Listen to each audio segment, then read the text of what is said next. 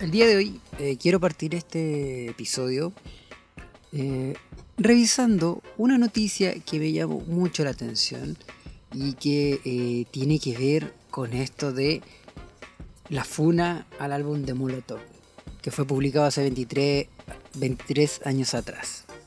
A ver, una de las cosas que está muy ahora en boga y que ha salido una y otra vez en este tema de las redes sociales, en el tema de, de las funas, ¿se fijan? Eh, viene, creo yo, fundamentado y condimentado por una indignación brutal en estas cajitas de odio llamadas Twitter, llamadas Facebook, llamadas en menor medida de Instagram, donde la gente se descarga y no le importa quién tiene al lado. Así que sin más, los dejo con este entretenido episodio de Lo necesitas, te lo explico. Unas y cancelación, una mirada crítica. Episodio 7.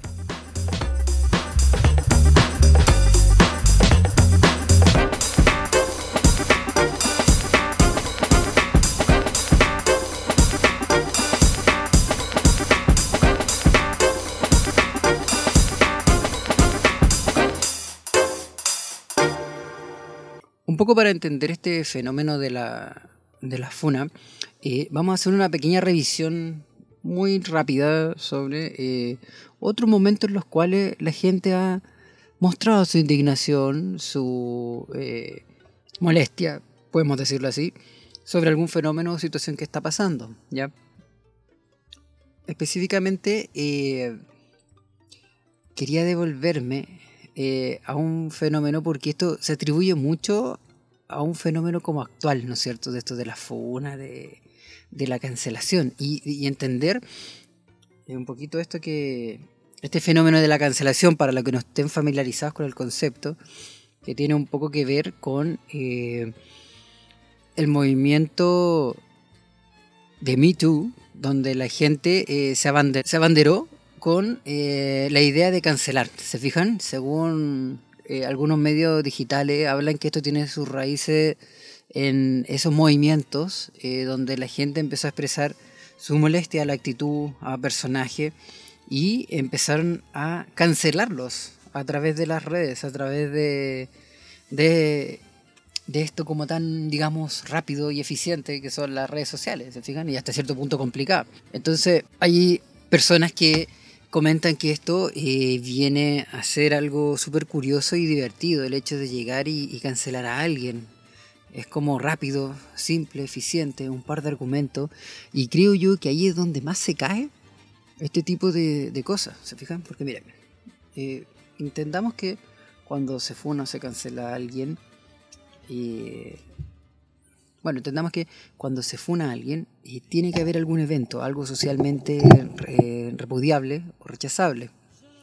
Y luego tiene que haber una serie de argumentos y son validados. ¿Se fijan? Esto es curioso porque cuando a ti te envía alguien una noticia de funar, así que alguien que están funando por cualquier evento, eh, te encuentras con eh, un otro significativo para ti, importante, por ejemplo, un familiar, un amigo, un padre, no sé, que te envió algo, un video, una imagen, una foto, y esa foto eh, no es solo la situación en sí la que te reacciona, sino que te, quien te lo envió se autovalida porque alguien importante para ti te envió algo para que lo compartas, para que lo entiendas, para que lo reflexiones. Entonces esto es como una avalancha, tú se lo envías por lo general en tu grupo de amigos, en los más cercanos, ¿se fijan?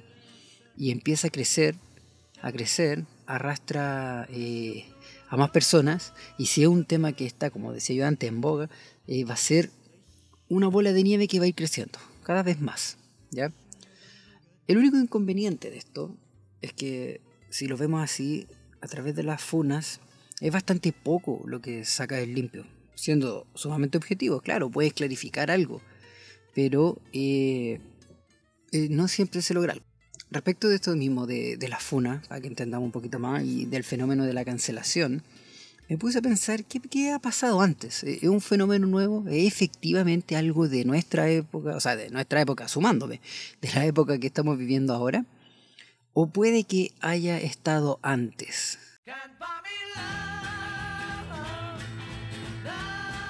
Revisando rápidamente en internet, eh, podemos encontrar una de las funas más antiguas quizás que se tenga registro y que eh, fue muy potente y que hasta hoy en día cualquiera la puede buscar, que es la funa a los Beatles, cuando ellos propusieron un argumento que dice que ellos son más populares que Jesús o son más grandes que Jesús, como algunos los tradujeran. ¿ya? Claro, en el caso particular de los Beatles eh, hubo ahí un tema que eh, tiene que ver con una palabra que yo les quería traer y reflexionar, que es el contexto, ¿ya? Porque esa entrevista, que si bien es cierto, esas palabras las dijeron, las dijo John Lennon en el 66, y venían de la mano con una crítica a lo que estaba sucediendo en el Reino Unido, ¿se fijan? Donde evidentemente eh, la sociedad eh, enfrentando un problema, la sociedad eclesiástica está enfrentando una dificultad y una decadencia de fieles eh, bastante importante.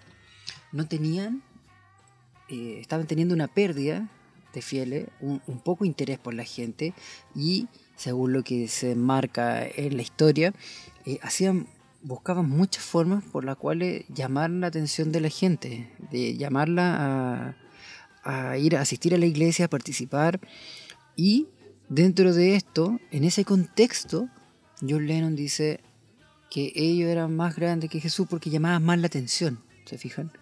Eh, eran mucho más populares que ellos. Adecuado a ese contexto, ¿se fijan? ¿Qué pasó? A los meses después, aproximadamente cinco si no me equivoco, claro, Em, estas palabras fueron sacadas de contexto.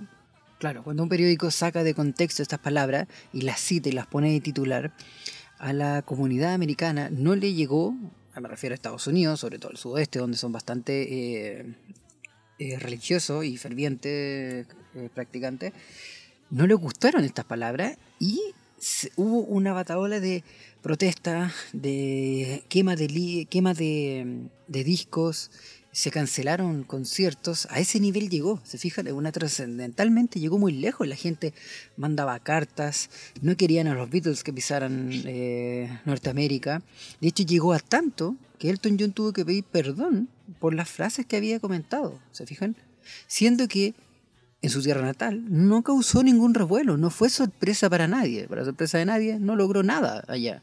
Pero descontextualizadas, generó una bataola tan grande que incluso el Ku Klan amenazó de, de causar algún daño a la banda si es que se presentaba en vivo. ¿ya? Entonces, si miramos esto como historia, vemos que pareciera ser que la indignación y la funa no es nueva, ¿se fijan? A lo mejor ustedes van a decir, claro, eso es eh, es como se llama esto, Estados Unidos o el Reino Unido, ¿no es cierto? Eh, eh, son eh, lugares fuera de acá, con otra cultura, distintos, ¿no es cierto?, a nuestra realidad nacional.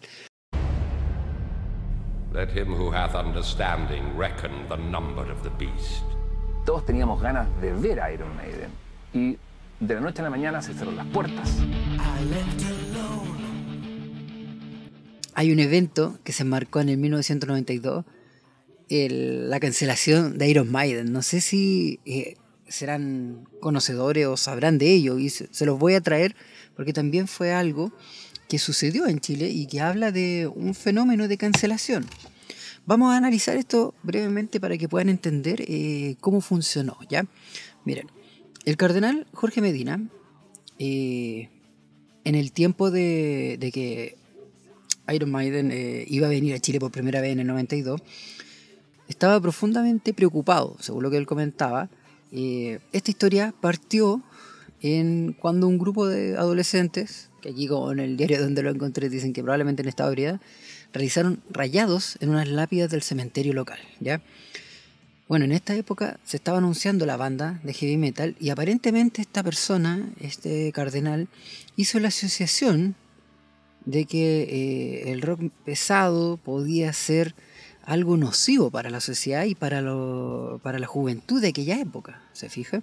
Entonces relacionaron directamente los rayados con Iron Maiden y con caos social. recientemente estaban volviendo a la democracia, estaba Elwin al, mando.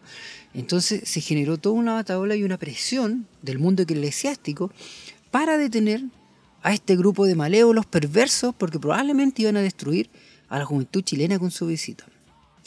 Para convencer a las autoridades de la época, eh, esta persona incluso fue, eh, llamaba al presidente, llamaba a los subsecretarios y empezaron a presionar para que no se les permitiera el acceso a Chile. Sin embargo, el acceso eh, no lo podía vetar el país, el país, el presidente no podía vetar el ingreso de una banda. Se fijan, no, no lo podía hacer. Empezaron a presionar de muchas eh, maneras, de distintas maneras, y una de ellas fue también cuando ya esto fue agrandándose y, creyendo. De hecho, hubo hasta una rueda de prensa para explicar que ellos no podían eh, cancelar esto, que eh, este personaje de Medina comenzó a buscar apoyo por todos lados. Empezó a generar ola, empezó a generar ruido, empezó a mostrar lo que era Iron Maiden y eh, se contactó con el lugar donde se iba a hacer el evento, con el municipio, hasta que fue tanta la presión que se suspendió el evento. Sí, en Chile se suspendió un concierto porque alguien consideró que no era adecuado. Alguien lo censuró, alguien lo canceló. ¿Se fijan? Tanto que el vocalista de la banda nos llamó como un país medieval.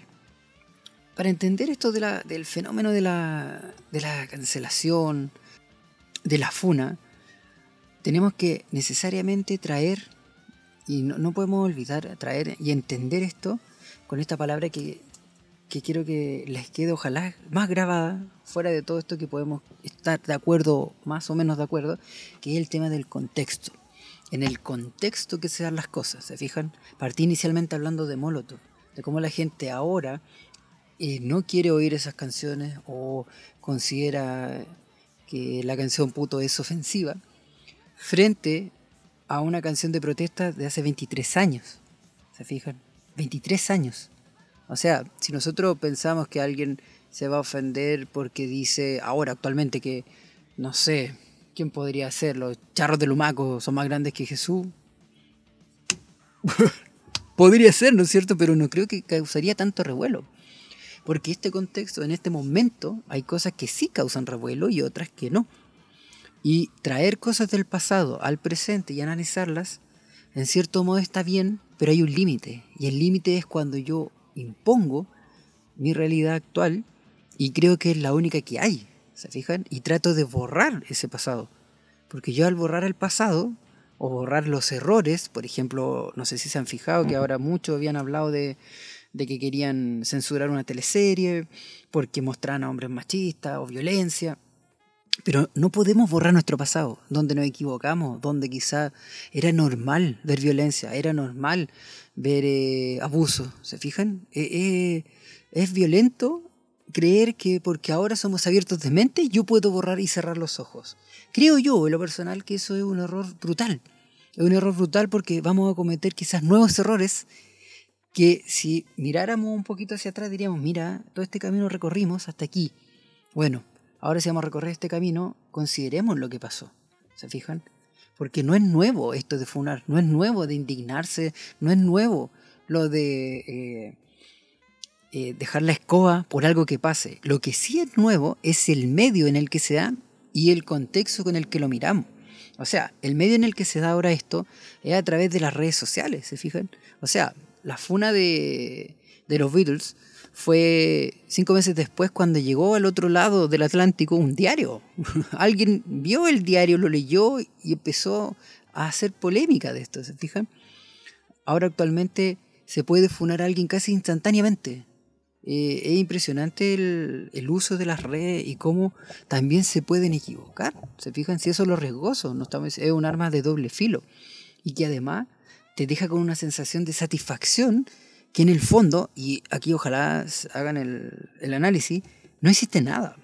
Tú al retuitear, retuitear o enviar a tus contactos una funa, no has hecho absolutamente nada. No has movido un dedo por ayudar eso.